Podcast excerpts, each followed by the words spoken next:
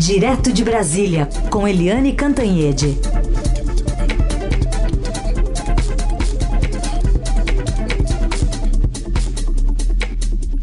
Oi, Eliane, bom dia. Oi, bom dia, Raíssen, bom dia, ouvintes.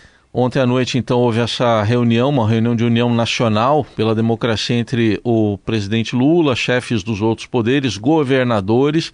Agora, eu queria que você ouvisse aqui que chamou atenção um momento da reunião em que Lula fez críticas ao Exército, é, falando aí sobre a falta de providências para acabar com os acampamentos que só acabaram ontem por ordem do ministro Alexandre de Moraes. Mas vamos ouvir o que disse o presidente Lula.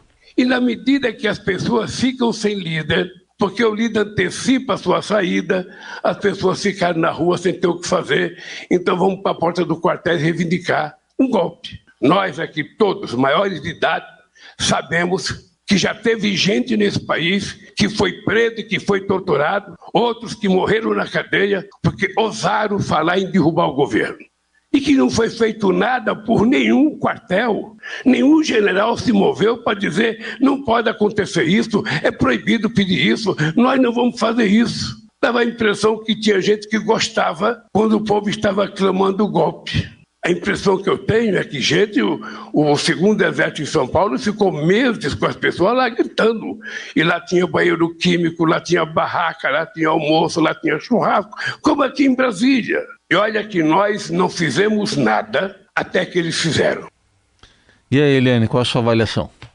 A avaliação é de que a postura do do presidente Luiz Inácio Lula da Silva vinha sendo de contemporização, de pacificação com as Forças Armadas. Né? Era uma coisa assim, vamos ganhar com o tempo, ganhar com o diálogo e tal. E agora a coisa mudou. Depois de domingo, depois daquela daquele vandalismo que entra para a história como o maior atentado às à democracia, maior atentado às instituições brasileiras, né, em uma invasão, quebra-quebra, as imagens são terríveis, né, aí o Lula resolveu mudar o tom e engrossar. O Lula já se reuniu com os comandantes das Forças Armadas, da, do Exército, da Marinha e da Aeronáutica e falou firmemente da indignação dele, da, sabe, da irritação dele com tudo isso. E ontem acabou-se a brincadeira, não tem mais diálogo, coisa nenhuma. Tira essa gente daí, fecha esses acampamentos e pronto, né? Bandido vai pra cadeia, né? Ele resolveu engrossar o tom. É, aliás, estavam uh, tentando contrapor os ministros Flávio Dino da Justiça e José Múcio da Defesa. Né? E o José Múcio, na verdade, foi colocado pelo Lula exatamente para passar panos quentes. Né? E agora os dois estão tentando se encontrar na mesma linha do Lula de, olha, acabou os panos quentes e agora vamos é, tratar bandido como bandido. Quem está em porta de quartel, comendo churrasco, tomando água mineral, gastando uma dinheirama com banheiro químico, etc., rua. Dali para cadeia. Né? Então, é, hoje, por exemplo, haverá um almoço dos dois ministros, José Múcio e Flávio Dino, com os comandantes das três Forças Armadas. Isso é bom porque coloca as coisas no lugar e reabre uma página, reabre um capítulo das Forças Armadas Brasileiras, porque o capítulo das Forças Armadas durante o governo Luiz Inácio Lula da Silva foi um triste capítulo na história das Forças Armadas. O Bolsonaro dividiu as Forças Armadas, o Bolsonaro contaminou as Forças Armadas com a política, o Bolsonaro é, radicalizou parte das Forças Armadas e agora recolocar tudo isso no lugar, recuperar a boa imagem das Forças Armadas, dá um trabalho danado. Mas é, o Lula e os seus ministros trabalham intensamente nisso, os novos com comandantes estão atentos a isso, né? Eu estava lá na posse da Marinha, eu vi o comandante da Marinha, o comandante Olsen, é, completamente é, integrado à ideia da pacificação, da profissionalização, e é isso que precisa acontecer. Bom, Helene, agora de qualquer forma, nessa reunião de ontem, todos prestaram solidariedade à democracia, mas é um fortalecimento também para o presidente Lula, né? Com certeza. O que aconteceu é o seguinte, né? A minha coluna de hoje no Estadão.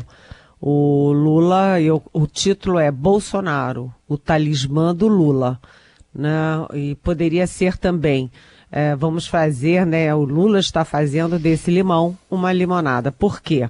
Porque quanto mais Bolsonaro radicaliza, quanto mais esses bolsonaristas insanos radicalizam, né? Mais o Lula cresce mais aumenta o movimento de união nacional em torno de um presidente que foi democraticamente eleito por um sistema eleitoral é, é elogiado no mundo inteiro e que tem legitimidade nesse país.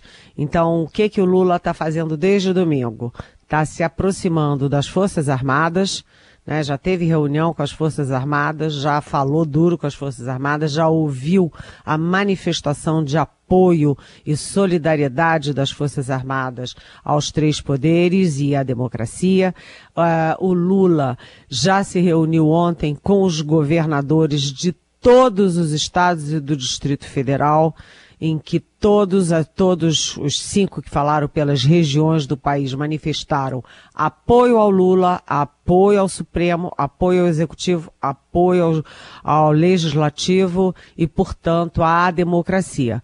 O Lula também se aproximou dos três poderes aproximou os três poderes, porque na época do Bolsonaro era aquela guerra entre judiciário e executivo, entre é, Congresso e executivo, enfim é, era um grande tumulto. E agora o Lula está é, tá conseguindo uma relação muito republicana com o Supremo Tribunal Federal, com o Congresso Nacional.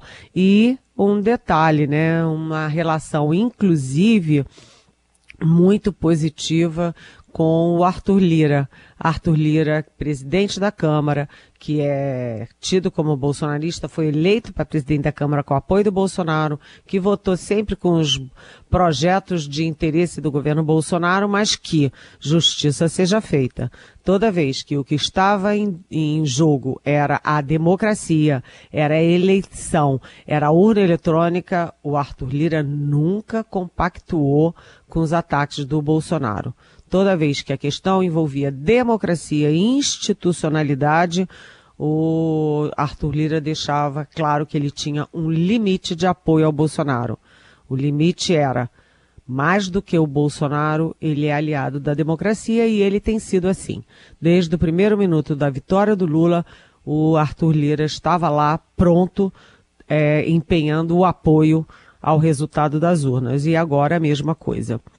Então, na verdade, gente, o que está acontecendo é que o, o Lula está fazendo desse limão uma limonada. O Lula está uhum. se beneficiando politicamente, está construindo a pacificação do país e a união nacional, quanto mais os malucos é, invadem é, Planalto, invadem Supremo, invadem Congresso, mais a população brasileira que tem bom senso, inclusive a parte é, que é muito grande dos bolsonaristas, é, que não são radicais, que não são bandidos, que não são insanos, que votaram no Bolsonaro, mas que são Sim. defensores da democracia, eles, é, o Lula está unindo tudo isso em torno de uma causa maior, que é o verdadeiro patriotismo.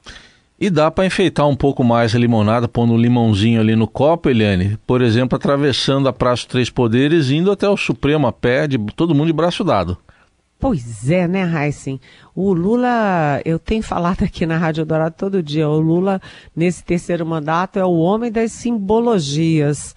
Né? A gente viu Uh, na, na, já na eleição, o Lula já atraiu, né? Quanto mais era, tinha um medo do Bolsonaro, medo da, dos golpes, etc. Mas o Lula colheu votos ali dos, uh, dos economistas do PSDB, dos ex-presidentes do Supremo, de boa parte do empresariado, do mundo financeiro, com medo do Bolsonaro. Depois, o Bolsonaro fugiu para os Estados Unidos, e eu gosto de dizer que é para Orlando e para Disney, né? Para ficar brincando lá com o Pateta. E o Bolsonaro fugiu dois dias antes e deu a Lula a chance de subir a rampa e de receber a faixa de representantes da diversidade brasileira, mulheres, catadoras, é, um homem gay é, com deficiência, uma criança, enfim, é, uma criança negra, enfim, é, o Bolsonaro dessa chance. E agora né, é, o, o Bolsonaro dá essa chance de uma nova simbologia para o Lula. O Lula fez a reunião no Palácio do Planalto, a qual participou Tarcísio Gomes de Freitas, governador de São Paulo, que é bolsonarista, mas que empenhou a palavra, empenhou a voz, empenhou o nome dele uh, pela democracia, pela institucionalidade, e depois ele pegou todo mundo pelo braço, né, todo mundo de braço dado, atravessando a Praça dos Três Poderes, desde o Planalto até o Supremo Tribunal Federal. Ele, a mulher dele, a Janja, o ministro do Supremo, Ricardo Lewandowski, eh, as governadoras mulheres, Raquel Lira, de Pernambuco, Fátima Bezerra, do Rio Grande do Norte, a governadora interina de Brasília, que é a Celina Leão, uh, todo mundo eh, para demonstrar que há segurança, que é, o, o, a, insur, a, insurreição está controlada e o Lula pé, é, com os governadores, com uma multidão alegre, é, satisfeita, sorridente, atravessou toda a Praça dos Três Poderes, passou na frente do Congresso Nacional e foi até o Supremo ver o estrago. O prédio que mais sofreu, que foi mais devastado, foi o do Supremo Tribunal Federal. Os governadores puderam ver isso pessoalmente, em loco. Isso tudo tem uma enorme simbologia dentro do que a gente estava falando. A união nacional. Né? O Tarcísio Gomes de Freitas tem a ideologia dele, tem o partido dele, o, o, governador é, Jerônimo do, da Bahia é do PT, tem a ideologia dele, tem as convicções dele, mas todos estão unidos em torno de uma causa maior, que é a democracia, o patriotismo, o bem do país. Lula é danado para simbologia. Essa simbologia foi muito forte, é uma forte, muito, uma foto muito impressionante, Heisen. Muito bem. Você citou aí que o ex-presidente Bolsonaro está isolado nos Estados Unidos, está internado, inclusive, né? Conforme disse a primeira dama, ex-primeira dama ontem, que ele teve dores abdominais, e os apoiadores, cerca de 1.500 presos e fichados. É, é, é isso que aconteceu, né? o que aconteceu é, enquanto Lula faz do limão uma limonada, o Bolsonaro está isolado lá nos Estados Unidos, né, com seus fantasmas, suas obsessões, suas maluquices, e curiosamente, toda vez que ele tem uma briga familiar, toda vez que ele está acuado pela justiça, toda vez que tem alguma confusão, ele se interna com uma dor forte abdominal é, pode ser apenas uma curiosidade, mas é, há uma coincidência de datas. Né? Tem um problema, ele é internado. Tem outro problema, ele é internado. E ele está lá internado, desejamos melhoras rápidas ao ex-presidente da República, que ele se recupere rápido. Aliás, eu acho que eu já li hoje em algum lugar que ele já saiu do hospital, ou seja, ele dá uma passadinha para fazer uma revisão e tal. É, mas ele vai ficando por lá, vai ficando por lá, vai ficando por lá, onde também está, por coincidência, sabe, Heisen? O secretário de Segurança do, do, do Distrito Federal, Anderson Torres, que era ministro da Justiça dele, que lavou as mãos para os atos é, golpistas e terroristas de domingo. Mas o fato é que enquanto ele está lá numa boa, né? Tá ali perto do Pluto, da Mini, do, do Mickey, do Patinhas. Uh, a turma dele está sendo presa aqui, porque já tem mais de 1.500 fichados, detidos ou presos.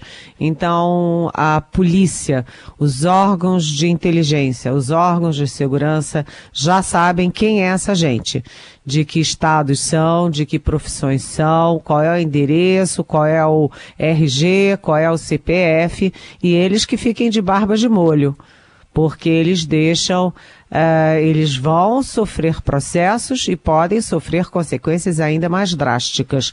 Além disso, eles são chamados peixes miúdos, que vão, quebram, roubam as coisas eh, do palácio, as roubam as coisas importantes da, do Congresso Nacional, do Supremo, eh, mas ainda são peixes miúdos. Agora, o foco integral do governo, da justiça, do Congresso é descobrir os financiadores disso, porque evidentemente sem ônibus novinhos, com gasolina, com, com pneu, com tudo, com motorista. É, isso tudo não sai de graça. Né? Além disso, tem churrasco, tem água mineral, tem banheiro químico.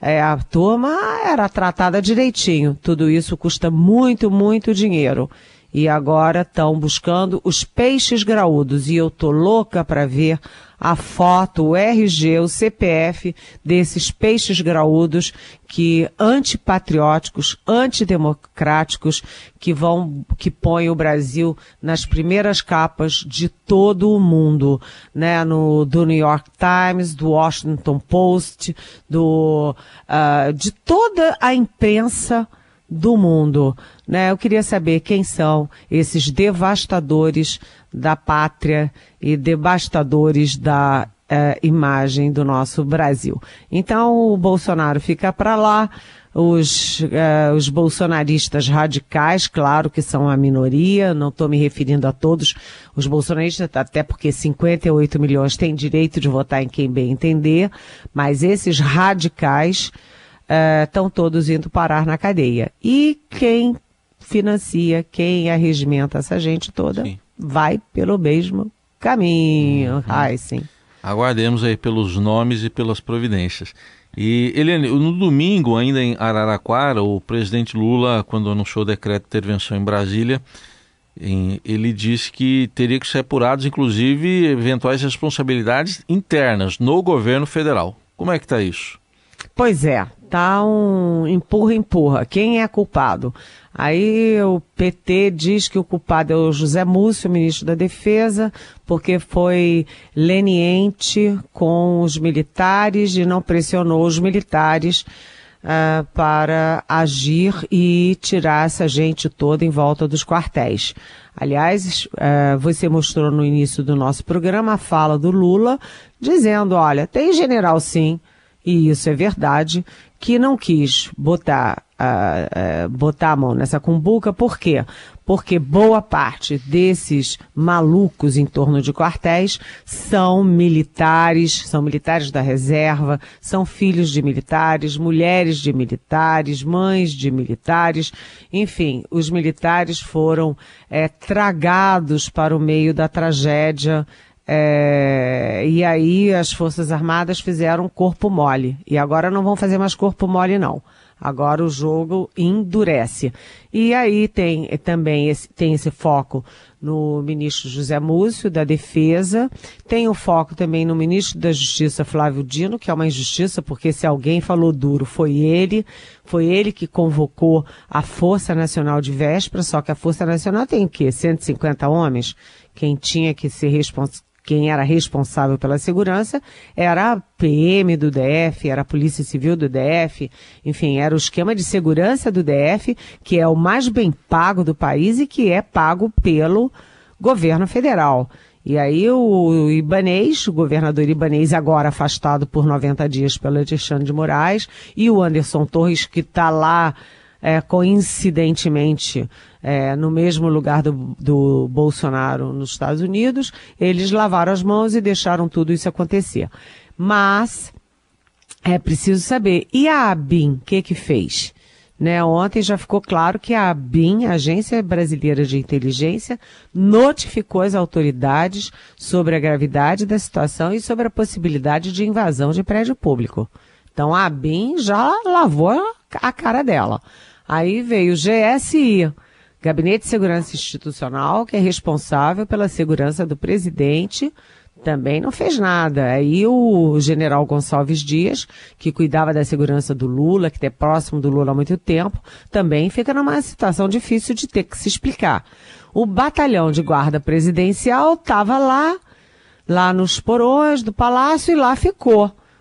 Os vândalos subindo a rampa e o batalhão que defende o palácio ah, ficou de camarote comendo pipoca e assistindo né? Uh, também é preciso ver cadê né, a polícia judiciária? Cadê a polícia legislativa? Cadê a inteligência do judiciário, a inteligência do legislativo?